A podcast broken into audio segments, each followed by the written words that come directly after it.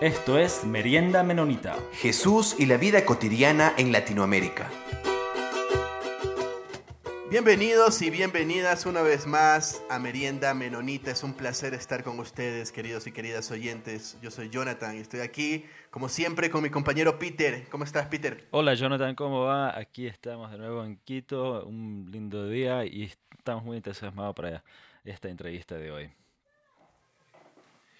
Peter, estamos en nuestra última entrevista de la serie sobre liturgia. Y ha sido un recorrido muy interesante. Hemos entrevistado a algunos artistas cristianos con perspectivas diferentes un poco. Y yo particularmente me he enriquecido con todas esas entrevistas. Y ahorita tenemos el honor de entrevistar no solamente a un artista, sino a un autor, a un pensador eh, Lucas Magnin. Lucas, bienvenido, es un placer tenerte aquí con nosotros. Bueno, gracias por abrirme el espacio, Jonah, Peter. Es un gusto ser parte de una nueva merienda menonita. Un honor. Lucas, quiero decirte que lo que veo que estás haciendo a través de estos libros no es algo que es muy común, sobre todo en habla hispana. Eh, uno de los libros con los que me he encontrado, que ha sido muy interesante para mí, es La, Rebelión de los Santos, del que voy a estar comentando algunas cosas. Eh, entonces me parece muy interesante la relación que, que haces entre cultura y cristianismo, pero no desde una posición típica, y sobre todo encontrarlo en librerías cristianas, porque a veces yo siempre digo, voy a las librerías cristianas y encuentro algunas veces me decepciono de los libros que encuentro porque solamente ven la cultura para criticarla, para hablar mal, para decir que es el mundo, eh, no para aprender a veces de ella, no para recordar que Dios es soberano de todo y que ya ha caminado en otros lugares donde tal vez nosotros no hemos ido, sino solamente para condenarla.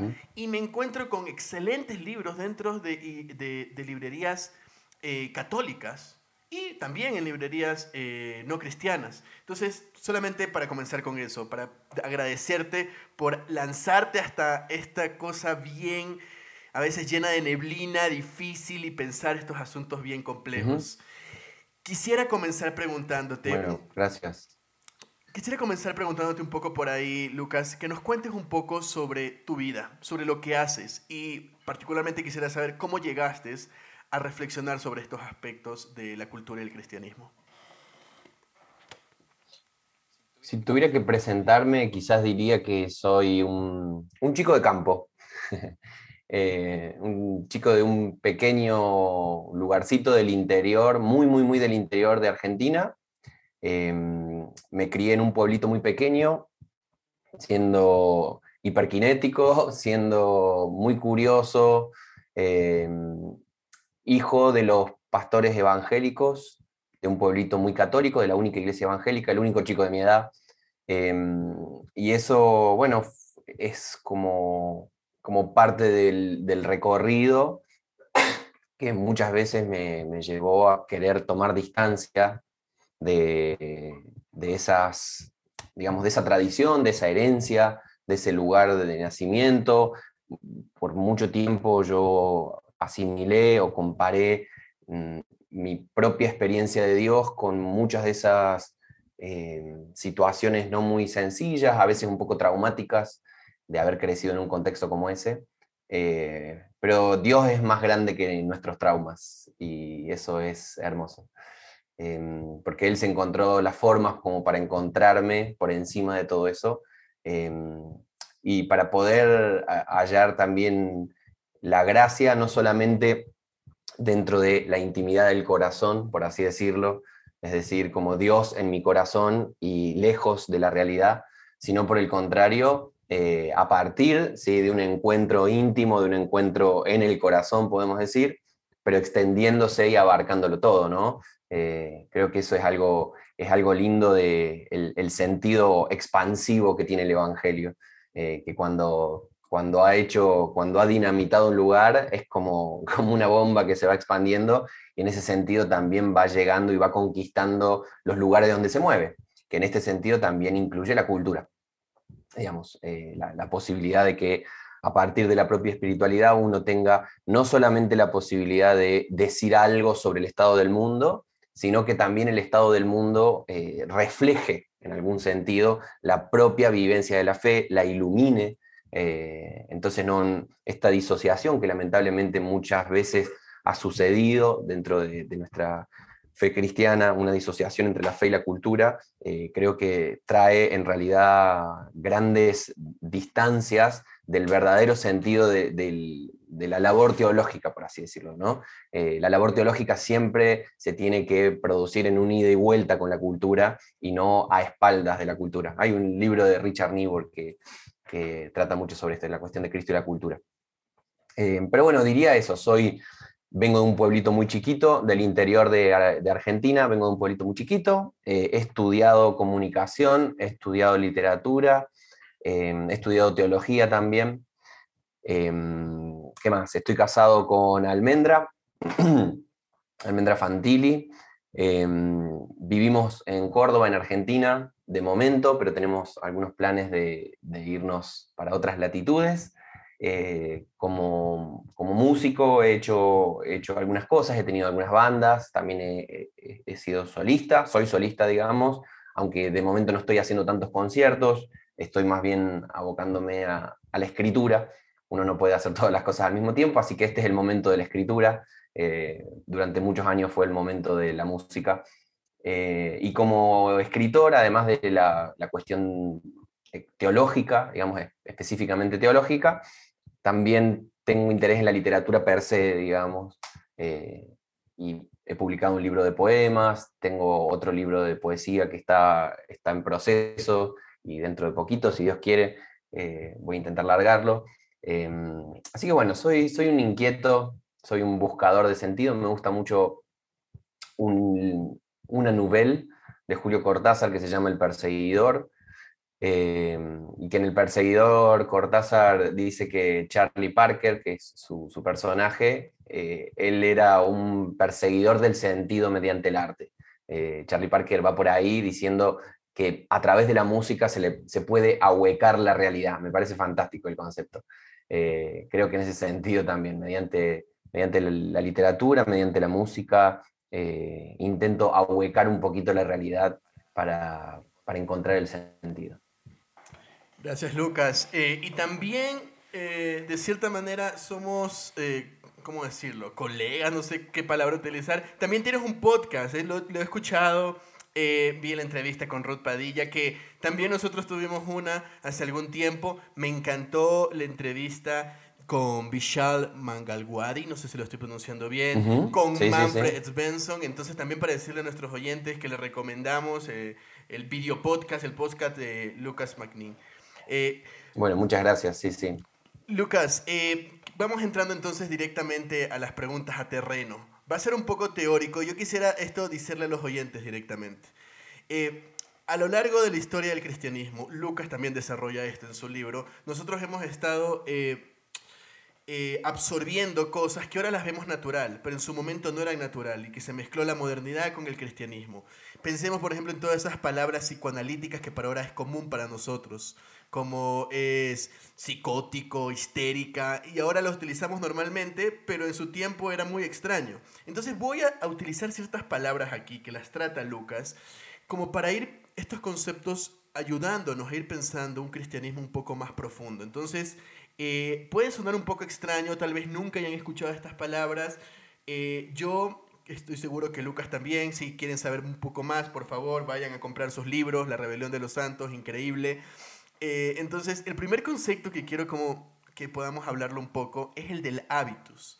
Hay un eh, antropólogo, sociólogo, pensador muy conocido, Pierre Bourdieu, que habla sobre esto del hábitus. Lucas, tú en tu ensayo titulado La, pregunta eterna, proyecciones y espejismos en la búsqueda de Dios, hablas sobre esto. Eh, voy a leer una pequeña parte de lo que tú dices sobre esto. Eh, el hábitus es un sistema de esquemas generadores de prácticas que expresa de forma sistémica la necesidad y libertades inherentes a la condición de clase y la diferencia constitutiva de la posición. Y esta parte me interesa resaltar. Está a mitad de camino entre lo consciente y lo inconsciente. Eh, de alguna manera estamos hablando aquí de, por un lado, pensar las estructuras sociales que algunos dicen que nos hacen quienes nosotros somos.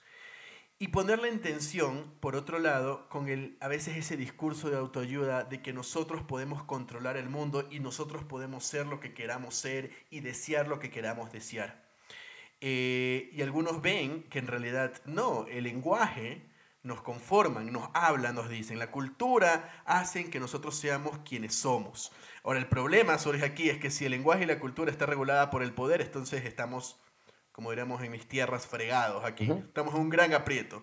Entonces, ¿cuál es nuestra posibilidad de acción aquí? ¿Podemos estar conscientes de nuestros hábitos y buscar cambiarlos para ser las personas que Dios quiere que seamos? Eh, ¿Cómo pensarías un poco la relación aquí entre hábitos, iglesia, liturgia, adoración? Bueno, qué pedazo de pregunta. Eh, es, o sea, da para, da para muchísimo y da para que sobre esto nomás estemos hablando un buen rato y nos encontremos la semana que viene y así, ¿no? Porque nos estamos metiendo en el centro de un problema filosófico muy grande y que empezamos em, empieza como el primer nivel del problema por hablar de cómo los seres humanos somos impactados por la realidad mediante los sentidos, cómo nuestros sentidos van configurando nuestra percepción de la realidad.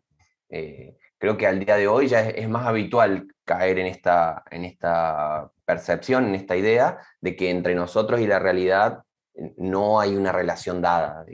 Hay un abismo, hay un abismo. Me gusta mucho ese, eh, ese versículo de los Salmos, me parece que es, que dice, eh, un abismo llama a otro abismo, porque a mí me, resulta como una gran forma de entender el concepto de la comunicación. Un abismo llama a otro abismo. Así intentamos comunicarnos nosotros con los demás seres humanos y así también intentamos nosotros extraer la realidad, aprenderla, traérnosla hacia nosotros para que pueda tener sentido, ¿no?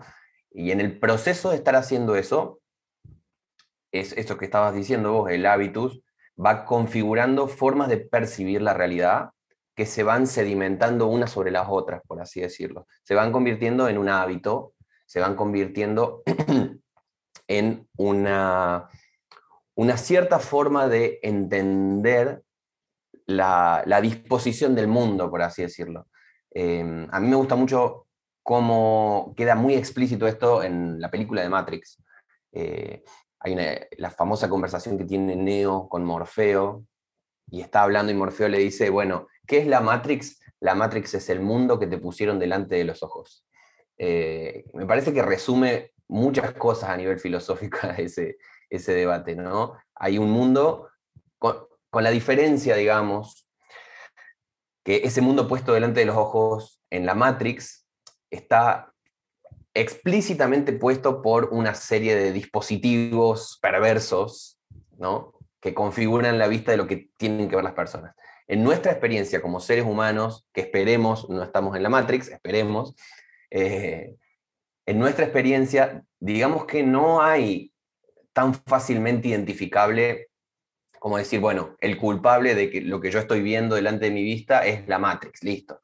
Le echamos la culpa a la Matrix y ya está. No, es más complejo eso, digamos, porque esa matriz que está puesta delante de nuestros ojos no viene de una sola fuente, sino que se va conjugando con mis propias experiencias, mis propias intuiciones, mis prejuicios, y cómo mi propio también me va moldeando, cómo mi familia me crió, la educación que tuve, los libros que leí, eh, las charlas que tengo con las personas a mi alrededor, todo esto va creando un sistema de qué es lo pensable. Hay, un autor que me gusta mucho, que es canadiense, que se llama Marc Angenot. Y Angenot dice, eh, toda esta forma de entender la realidad en la que cada uno de nosotros vivimos va creándonos un mundo y todo lo que está por fuera de ese mundo es para nosotros impensable. Está fuera del ámbito de la imaginación incluso. Entonces, eh, ¿hasta qué punto nosotros somos libres? Esa creo que es la pregunta, ¿no? hasta qué punto nosotros somos libres si somos tan condicionados por nuestro entorno, si en el medio de todo eso seguimos siendo individuos también, pero individuos que desde una visión más... Eh, hoy en día están como muy en disputa estas visiones del ser humano. Es totalmente libre y cada uno puede decidir y, como dicen los memes por ahí, ser su propio jefe. Digamos, cada uno quiere ser tu propio jefe. Bueno, Ahí lo que se está diciendo es, cada uno define el mundo según su deseo. Cada uno puede cambiar el mundo a su voluntad porque es una persona que tiene albedrío. Y por otro lado, tenemos un discurso muy condicionante, condicionante, es decir, no, nadie es algo en particular, sino que es sus condiciones. Entonces, si alguien es, eh, hace bien o hace mal, eh, hace justicia o hace injusticia, bueno, no le podemos echar realmente la culpa a esa persona porque esta persona simplemente es fruto de sus condicionamientos. Entonces creo que en esa tensión eh, volvemos a, creo que un texto muy importante de, la teología y que justamente surge en la misma época en la que está emergiendo el movimiento anabautista, los primeros brotes del anabautismo, que es un intercambio de textos entre Lutero y Erasmo Erasmo escribe en 1524 un texto que se llama La diatriba eh, contra Lutero. Y Lutero en 1525 le responde. Y el texto de Lutero se llama De servo arbitrio o el albedrío esclavo. ¿sí? Porque Lutero dice, todo bien con que los seres humanos decidamos, todo bien con que tengamos potencia, con que tengamos capacidad imaginativa y todo, pero dice, nuestra voluntad es esclava, o sea, no somos seres realmente libres, le dice Lutero. Y Erasmo, por el contrario, como buen humanista que era, él tiene muchas esperanzas en la humanidad, ¿no? Eh, que la humanidad, si le pone las pilas, si hace las cosas, bueno, va a poder lograr y lograr y lograr y lograr. Y Lutero es mucho más pesimista a nivel antropológico y dice, no, realmente el ser humano, o sea, no, no es tanto como pensamos. Creo que en esa tensión entre Lutero y Erasmo da para pensar muchísimo, porque son temas que siguen volviendo, digamos, siguen volviendo cada vez que nos encontramos ante los condicionamientos sociales y culturales que son tan fuertes, incluso ante nuestras propias miserias.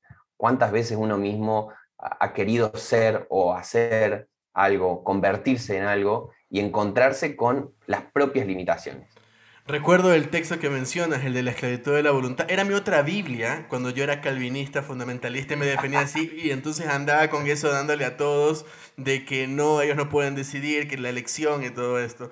Recuerdo muy bien ese texto. Lucas, ¿te parecería, por ejemplo, pienso, si nosotros pensamos en querer cambiar alguna creencia, en querer cambiarnos nosotros mismos, ¿te parecería que tendría sentido decir que ya no nos concentremos simplemente en voy a cambiar la creencia como voy a comer eh, un McDonald's, eh, una Big Mac ahorita a la esquina, sino que deberíamos ir trabajando si queremos cambiar nosotros en nuestros hábitos para de esa manera ir formándonos de manera diferente. ¿Te hace eso sentido para ti? ¿Te parecería entonces que la liturgia ya no es una cosa bonita que hacemos en la iglesia los domingos, sino que epistemológicamente a través de esos hábitos nos hace ver el mundo de cierta manera y por lo tanto cambiar quienes nosotros somos?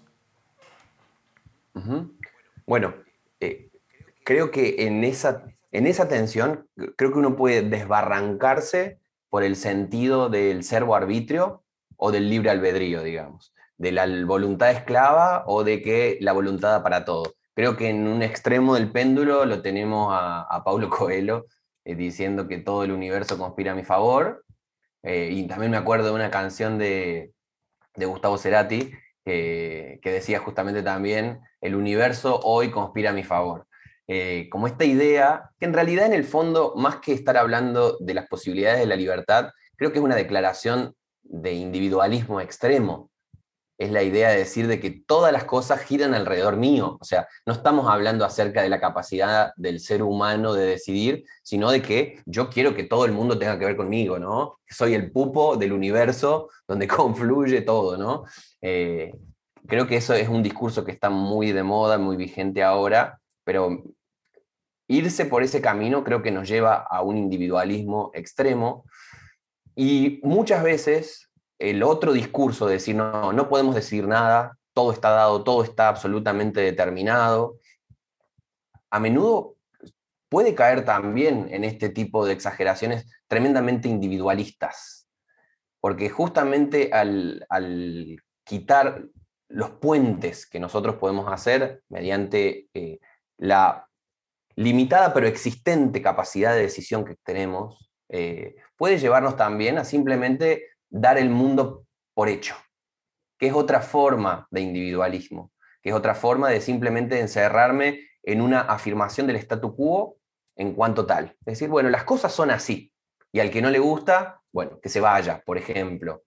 La, la liturgia es así, las prácticas eclesiales son así, y al que no le gusta, que se vaya. Esa es una gran forma también de coartar la voz del otro hacia mí. En el fondo, también una práctica individualista, digamos. Si yo afirmo concretamente que las cosas son así y que no se pueden cambiar, bueno, le estoy diciendo al otro, si querés estar conmigo, tenés que estar conmigo a mi manera nomás. Entonces, es un arma muy de doble filo también. Creo que el Evangelio, el Evangelio nos invita siempre a paradojas. Queremos descubrir a Cristo, lo tenemos que descubrir como Dios y como ser humano. Queremos descubrir la palabra de Dios, la tenemos que descubrir también como una palabra que es de Dios, pero que también fue escrita por, seres humanos. Eh, si queremos descubrir nuestro lugar en el universo, creo que también está la invitación de decir, bueno, lo descubrimos como eh, aquel, aquel espacio donde tenemos albedrío, donde tenemos cierta capacidad de decisión, donde podemos hacer cuestiones concretas para cambiar y para transformar el mundo, para tender puentes hacia el otro, pero también con cierta conciencia, con, con cierto pesimismo incluso, para no caer en algunas utopías que a partir de la propia voluntad crean que pueden conquistarlo todo, por ejemplo. Creo que el Evangelio, al presentarnos estas paradojas, uno puede agarrar un versículo de un lado, un versículo del otro y llevarlo para un lado o para el otro. Es decir, o podemos hacer todo o no podemos hacer nada. Creo que lo que nos está presentando el Evangelio es que hay una paradoja y que lo que nos toca a nosotros, más que agarrarnos de una de estas verdades, es afirmar las dos al mismo tiempo porque todo el tiempo se van a estar complementando y tironeando una a la otra, y en el medio de todo eso vamos a encontrar, creo que, una verdad que nos sirva un poquito más. Una de las cosas que me encanta de tu escritura, Lucas, es que lo relacionas muchísimo para ilustrarlo, pero además para evidenciarlo con la cultura popular y recuerdo eh, la parte del comienzo de tu libro donde hablas sobre la película El Club de la Pelea, esa última escena donde está la novia, donde está el protagonista contemplando cómo todos los edificios se van cayendo y tú lo relacionas con las... Y suena Pixies de fondo. sí, exactamente. Y, y, tú lo relacionas con el hecho de las caídas de las grandes narrativas. Y una de las cosas que a veces se nos ha dicho es que ya la religión fue superada. Ahora vemos que no, pero recuerdas en la modernidad ya la razón diciendo que está por encima de todo, esto de la fe se deja de lado, la, la posmodernidad eh, es un término un poco difícil de definirlo, pero podemos englobarlo. La posmodernidad ya nos habla de que en realidad puede dar otra oportunidad para la fe. Y aquí sitúo mi siguiente pregunta, Lucas. Hay un autor que me encanta, que se llama James Smith, eh, tiene una serie de libros sobre el deseo y el cristianismo, y él habla sobre que la liturgia forma nuestros deseos y, la liturgia va más allá de la religión. Podemos hablar de liturgias seculares. Entonces, comúnmente, y esto lo mencionas también en tu libro, cuando a veces dejamos la, religión de lado, lo que surge es otro tipo de religión, otro tipo de dioses todavía peores que, o sea, más tiránicos, violentos que supuestamente el que estaban dejando de lado. Eh, entonces él dije, hay liturgias seculares. No, es cuestión de que dejo de la liturgia cristiana o cualquier liturgia en la que yo estoy, sino que y ahora yo soy totalmente, estoy en un lugar neutro. No, estamos siendo formados por la televisión, etc. Y él comenta una escena que me gusta bastante, donde él dice cómo nuestros deseos son formados en el shopping. Él dice, recordemos, dice lo siguiente, eh, nos vamos a un centro comercial, eh, y se nos invita a probar. Se nos, vemos a los santos ahí de nuestra cultura secular, deportistas, actores, modelos. Hay una música de fondo que nos va acompañando, tal como una iglesia, en todo nuestro recorrido, en la worship, en todo nuestro recorrido exacto. Perdemos la noción del tiempo, esto me parece sumamente importante. Algo muy cortito. Catherine Pitchcock de la Universidad de Cambridge habla sobre cómo la iglesia cristiana y la liturgia configura el tiempo a través de las estaciones festivas del cristianismo de una manera diferente a como lo configuramos en el mundo secular. Pero bueno, cierro esa idea. Pero el asunto es que entramos al shopping, perdemos la noción del tiempo. Porque este, no estamos manejados por la luz natural. Eh, estamos en un encerrado en un lugar donde hay una luz artificial. Se nos invita, como dije al comienzo, a probar esos productos, tal como en la iglesia se nos invita a probar la Santa Cena. Ahora, la pregunta es la siguiente. ¿Encuentras alguna resonancia entre esta reflexión sobre ir al shopping, sobre la liturgia, el consumismo, con tu pensamiento, con lo que tú escribes en un texto que me encantó, que se llama Cultocentrismo, la lectura de la iglesia hoy y el testimonio de los primeros cristianos, tú dices lo siguiente, en la era del consumo y el individualismo, nuestras celebraciones comunitarias se parecen a un shopping de espiritualidad, al que vamos con una lista de pedidos y de la que nos llevamos un carrito con bendiciones. Me hace acordar esto que, que estabas diciendo, que está buenísimo, este análisis. ¿Cómo se llama el autor que me nombraste, Smith? James Smith, sí. Sí, me pareció clarísimo. Y me hizo acordar algo que dijo también Mark Auger, eh, Auger se escribe, eh, que habla también de eh, el lugar del shopping como, eh, como una especie de culto colectivo de una sociedad secularizada. El shopping es el lugar donde se produce la, liturgia, ¿no? Eh, y no por nada los shoppings se llenan los domingos. Eh, el Día del Señor, una cultura que ya no tiene sus asideros teológicos, lo cual no significa que no tenga asideros religiosos, digamos. Eh, en una cultura como esta, el shopping toma un lugar muy importante. Vuelvo a citarlo a Cerati en una frase que me gusta mucho, el- en el disco Colores Santos, que fue el, primer disco que sacó como solista mientras todavía estaba con Soda Stereo, dice, cuando uno no ama, compra. Y me parece clarísimo el sentido de eso, ¿no? Porque hay una tensión eh, entre, entre el, el- consumo como una forma de vida superficial, cuando la, la verdadera espiritualidad o la verdadera existencia se nos hace bastante difíciles de sobrellevar. Eh, y acá nos ponemos capaz un poquito existenciales, ¿no?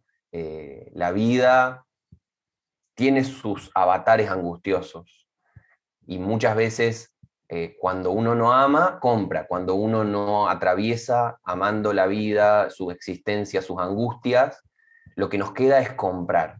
Y puede ser que compremos en un shopping o puede ser que compremos en un shopping de espiritualidad, en un shopping en el cual nosotros vamos llenando de a, poquito, digamos, vamos llenando el deseo eh, y las necesidades de a poquito, porque si no el mundo es es, es demasiado angustioso para nosotros. Me acordaba también de, mientras estabas hablando, de algo que dice un, poeta, un poeta alemán romántico, que él dice que cuando, cuando desaparecen los dioses, emergen los fantasmas. Eh, y me parece muy claro esto.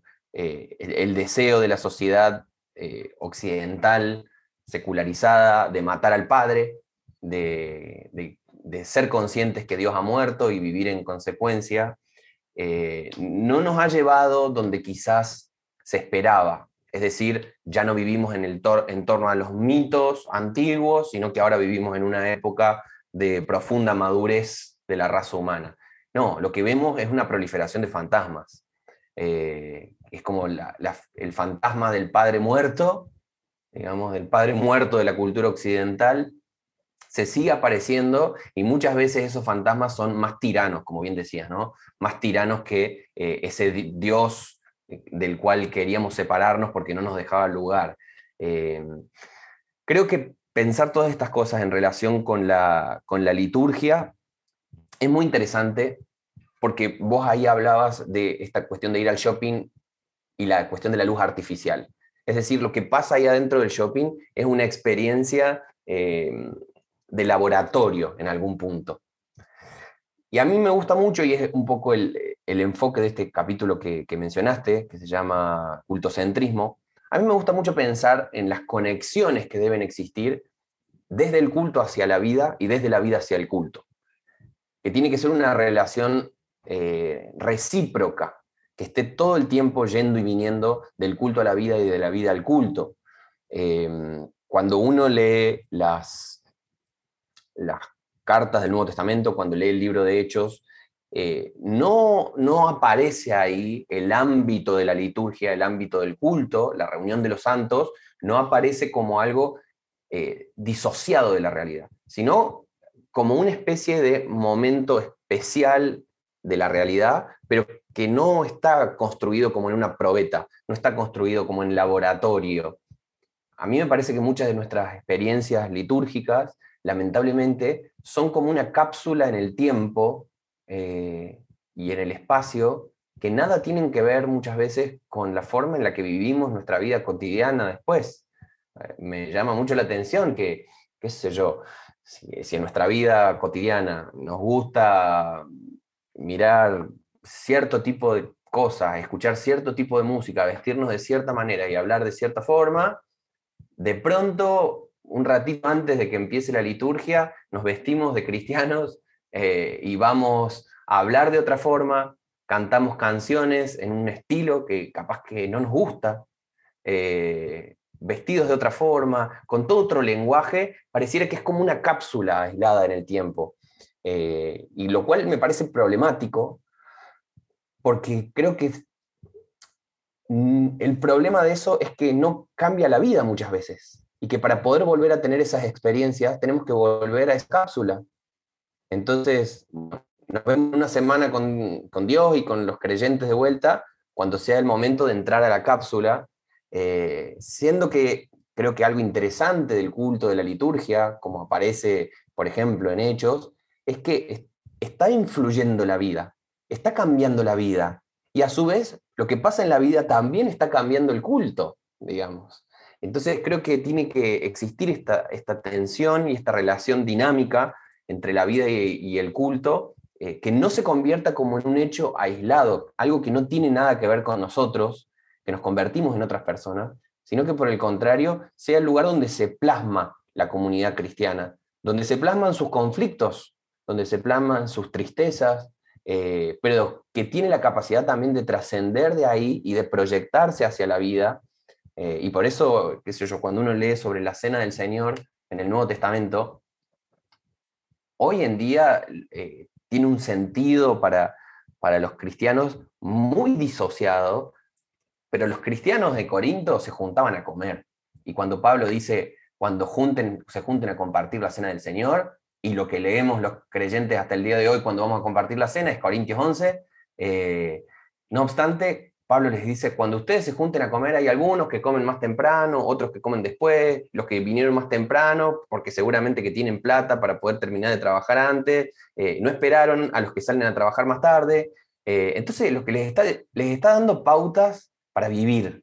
Y esa, esa vida es también una liturgia, digamos. Se juntan y lo que pasa ahí eh, configura una liturgia, configura un, culto a Dios, eh, pero no está disociado de la vida. Entonces me parece que eso es necesario volver a pensarlo, porque si no, simplemente metemos la liturgia como una salida más en, nuestra actitud consumista, incluso hacia la espiritualidad.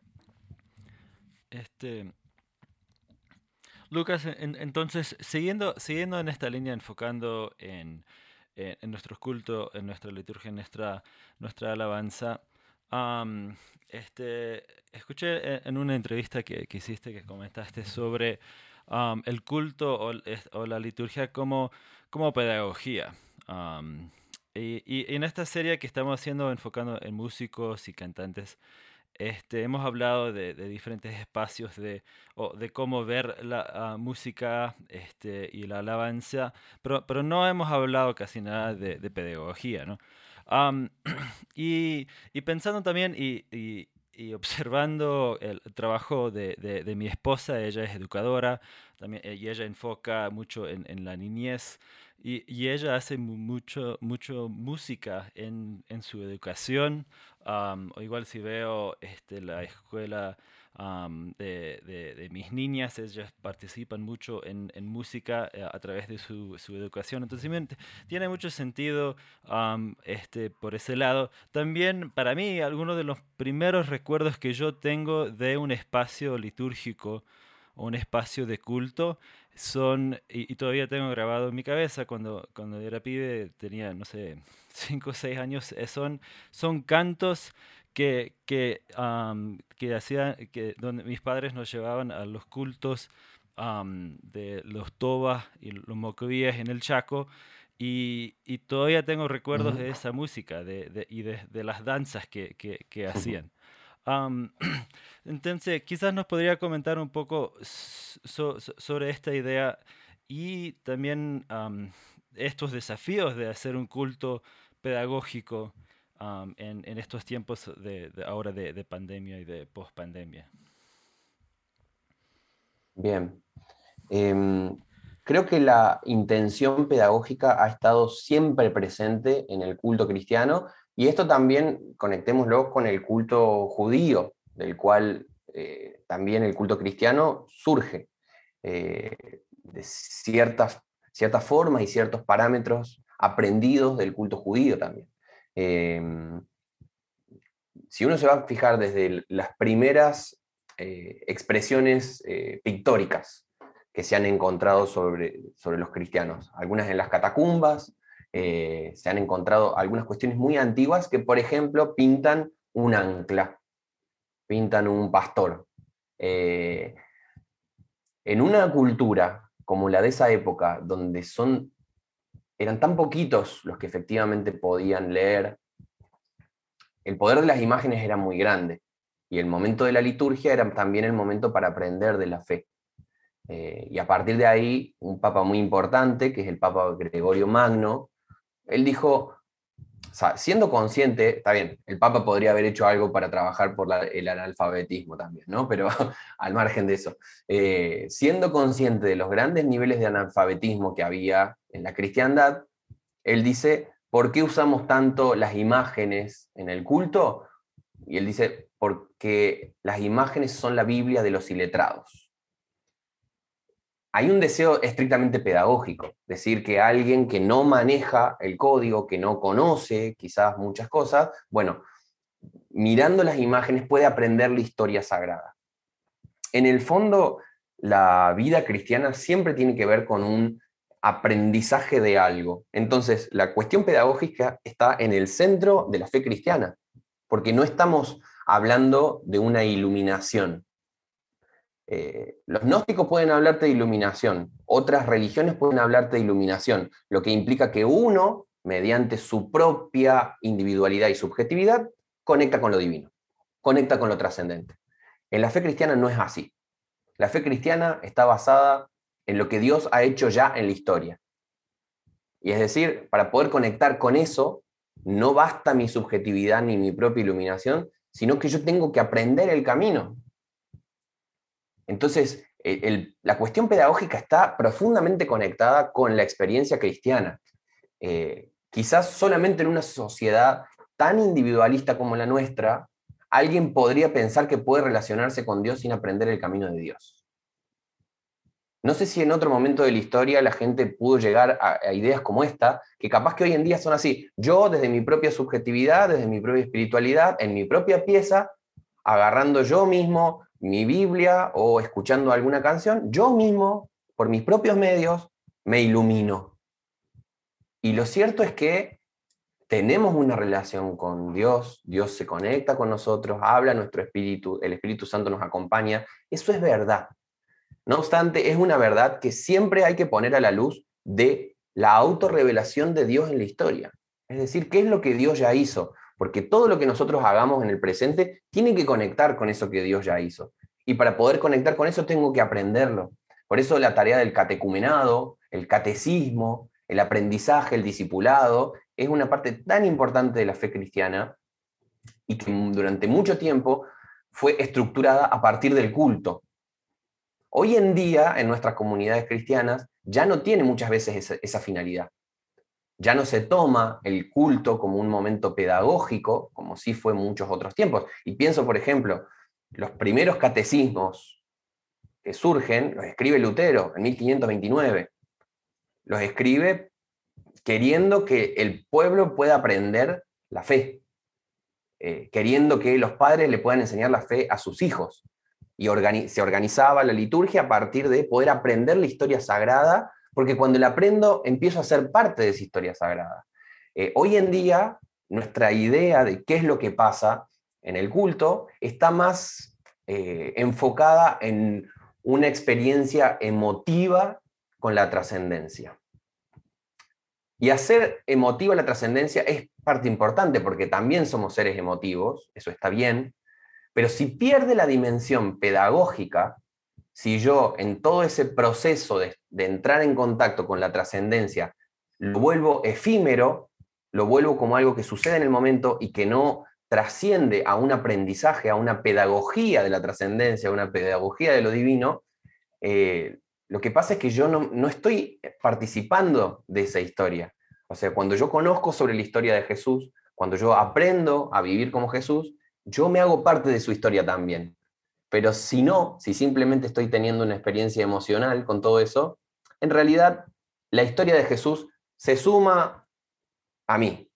Es diferente el proceso. La historia de Jesús se suma a mis experiencias, a mis ideas, en vez de que yo participe de la historia de Jesús, ¿no? Como dice, como dice Pablo, que participe de sus sufrimientos para que pueda ser hallado también con él, ¿no? Eh, es algo que quizás tenían en otro tiempo los himnos. Los himnos estaban estructurados a partir de toda una gran cuestión eh, teológica. Cada uno de los himnos hacía un pantallazo rápido por la teología sistemática, ¿no? Eh, y cuando uno se aprendía la letra de la canción, de pronto aprendía mucho de su fe. Hoy en día las canciones no dicen mucho acerca de nuestras doctrinas fundamentales, dicen mucho acerca de cómo nos sentimos, acerca de ciertos aspectos que se repiten una y otra vez y que serían como una romantización de la fe. Que yo creo que la parte romántica, por así decirlo, de la fe cristiana es importante también. No creo que la solución sea tener un montón de doctrinas y que eso no se traduzca en una devoción amorosa por Dios. Yo creo que eso es una parte fundamental y que si se pierde eso se ha perdido algo muy importante.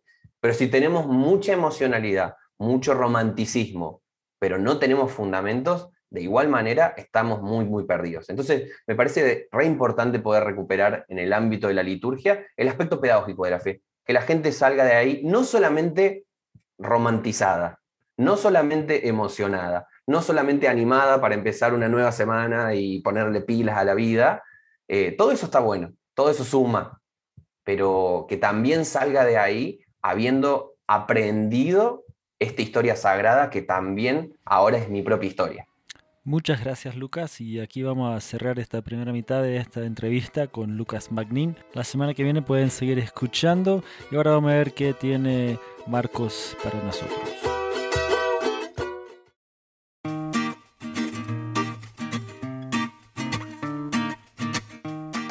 Hola amigas y amigos, una vez más a esto que hemos llamado Mate y Charlas. Yo soy Marcos Acosta y bienvenidos a un nuevo segmento. Bueno, espero que hayan disfrutado esa transición tanto como yo, em, que la hemos trabajado fuertemente con el equipo de producción para ponerla ahí, que el equipo de producción sería yo también. Y como ya saben, venimos hablando del tema de la interpretación desde el primer capítulo. Hablamos qué es la Biblia, cómo, qué significa interpretar la Biblia, significa mantener el significado original o construir sobre ese significado. Vimos formas de que algunos judíos entendían la Biblia en los primeros siglos. Vimos un poco la evolución de la interpretación hasta llegar al punto en el que ahora entendemos que para interpretar correctamente necesitamos incluir voces de diferentes ubicaciones en, la sociedad, en el mundo. Y la última semana hablamos de la hermenéutica de distancia, que siempre mucha gente dice como hay que leer esto en una clave hermenéutica de distancia. Cuando alguien dice eso es como que ya está. Yo ya no escuché más, me perdí. Entonces, más que nada lo importante no es los nombres o cómo decimos estas cosas, sino qué significan y cómo explicar estos conceptos de forma que los podamos aplicar todos los días. Entonces, hablamos que hermenéutica a distancia es simplemente reconocer que el texto es diferente a nosotros, que el texto tiene una distancia a nosotros y que por más que estemos familiarizados, siempre es bueno volver a recordar que tenemos que volver a distanciarnos para poder empezar a, ver otras complejidades que, nos puede ayudar a, a, tener una interpretación más completa. Y hablamos de que hay varias escuelas de interpretación últimamente que entre todas ellas nos ayudan a, básicamente lo que queremos al interpretar es preguntarle cosas al texto y queremos más preguntas. Entonces, diferentes escuelas de interpretación nos ayudan a encontrar más preguntas. Eh, si, si hablamos de una interpretación más postcolonial, hablamos que nos va a hacer, nos va a ayudar a hacer preguntas al texto de em, sobre el, contexto imperialista de, Egipto o de Israel cuando, o de Roma, depende del texto que le estemos leyendo, y cómo eso nos ayuda a ver otras realidades del texto que a simple vista no están. Y hoy simplemente quiero mencionar un concepto de la hermenéutica feminista que, que nos va a ayudar a hacer preguntas, que nos va a agregar como un nuevo set de preguntas que podemos usar cada vez que queramos interpretar un texto. Es queramos, querramos, bueno, pero se, se entiende el concepto. Un conjunto de preguntas que nos van a ayudar a interpretar mejor. Y eso se agrupan bajo el concepto de hermenéutica de sospecha.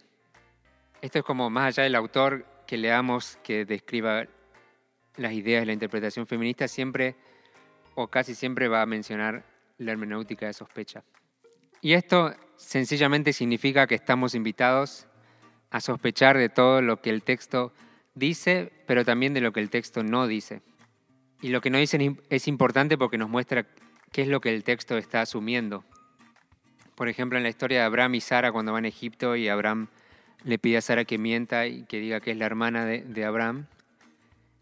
En ese caso, ¿qué está asumiendo el texto? El texto está asumiendo que Sara no puede, no tiene opinión. No sabemos si Sara estaba a favor o estaba en contra de eso.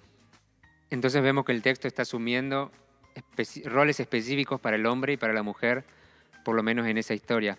Incluso la hermenéutica de sospecha, donde Elizabeth Fiorenza es una de las personas eh, que más influenció este campo, nos dice que, por ejemplo, el hecho de que Marta y María en la historia que todos conocemos, que una está sirviendo y la otra está escuchando a Jesús, que una hermenéutica de sospecha no va, no va a asumir que esta historia es habla positivamente de las mujeres solo porque son los personajes centrales del texto, sino que va a investigar por qué y cómo el texto construye la historia de estas mujeres como lo hace. Entonces la hermenéutica de sospecha nos invita a más preguntas, a preguntarnos qué es lo que el texto está asumiendo específicamente en, roles en la sociedad, en el lugar de la mujer, en el lugar del hombre, en si hay igualdad o no. Esas preguntas nos invita la hermenéutica de sospecha y es algo que también es importante incorporar a nuestra interpretación hoy en día. Y con esa transición nos despedimos por hoy y gracias por acompañarnos una vez más.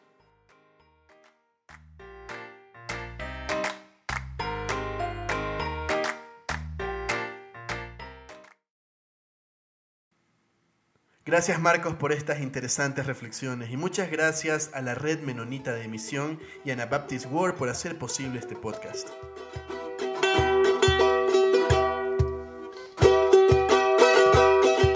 Comentarios vertidos en este programa no representan necesariamente la opinión de Merienda Menonita, la Red Menonita de Emisión o Anabaptist World. Esto fue Merienda Menonita. Siempre estamos atentos a sus opiniones y preguntas y nos pueden escribir al info arroba meriendamenonita.com.